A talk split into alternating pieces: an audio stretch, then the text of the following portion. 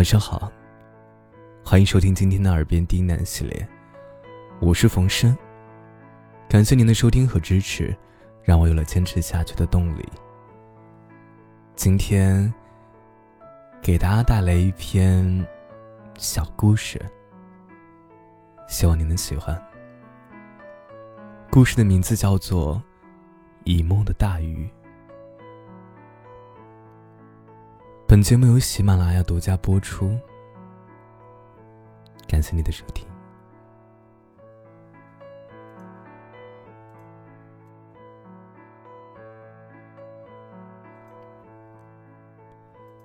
有一条苍老的金鱼，老到游不动了，浮在海岸上，随着海水慢悠悠的往前飘。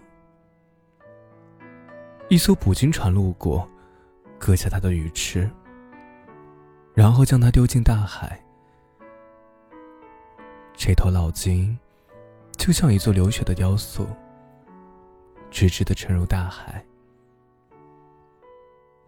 鲸鱼看见阳光一寸寸的消失，直至黑暗包裹了它的全身。在黑暗中。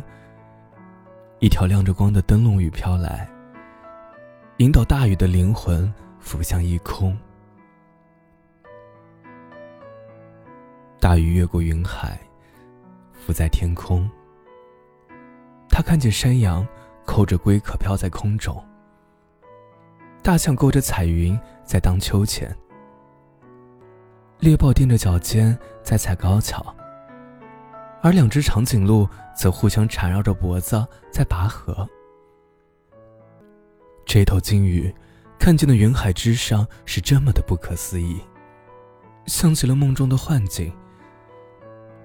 一切的动物都被善待，一切的恐惧都不存在。活在这里是受上帝的庇护。任何生灵都可以尽情的释放自己的天性。去尝试最不可思议的活法。鲸鱼顺着云层往上漂浮，没过多久，它浮到了一座天空之岛。这是座热带雨林般的地方，是鸟儿和猴子们的天堂。那头鲸鱼看见树猴抓着蓝鹦鹉伏在树顶冥想，蓝色天鹅。啄着石子儿，在弹石琴。红鸭则在瀑布中雕琢彩石。一条彩环蟒则撸住了身子，在和浣熊比比谁的尾巴更长一点儿。而在水底下的红蛙，则在用嘴拱着一个石蛋。他要去拜托剑骨鱼将它挖空，然后他呀好住进去。像寄居蟹一样生活。水底之下，还有扁尾龟。它抱着一颗海菜叶子裹成的气球，浮在水面上晒着太阳。而一只渡鸟，则撑着一根竹子般细的腿，站在它的背上望着太阳。它太想把自己的眼睛变得大一点儿，所以啊，它总是盯着一个地方。一动不动的瞪大着眼睛，不停的眨眼，反复练习。这里的一切啊，只是天堂的第二阶层。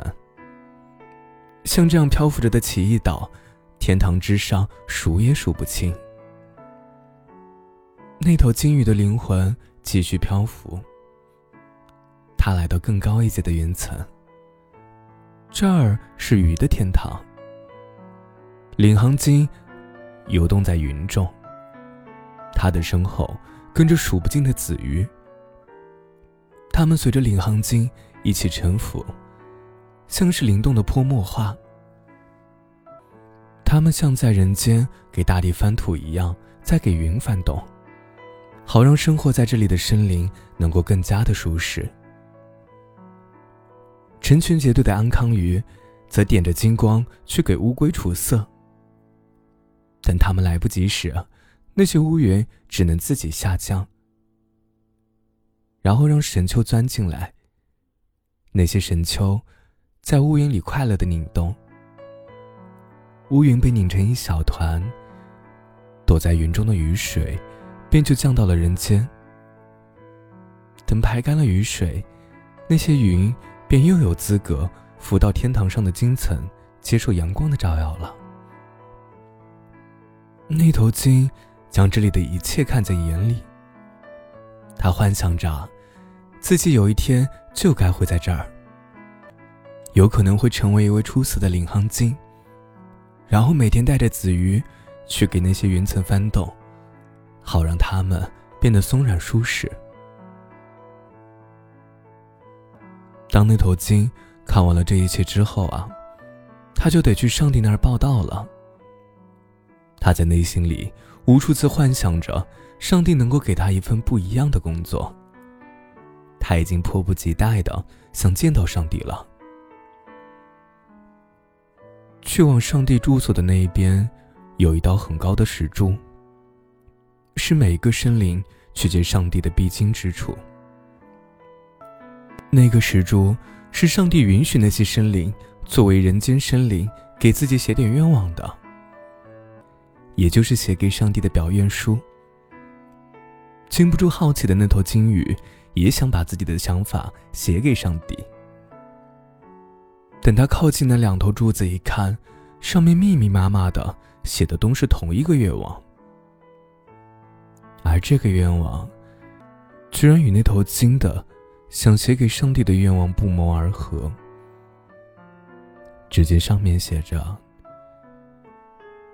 希望上帝能够让大地上的人类吃素。”但是上帝一直不愿意出门。那写满动物愿望的柱子，上帝到现在也没看上一眼。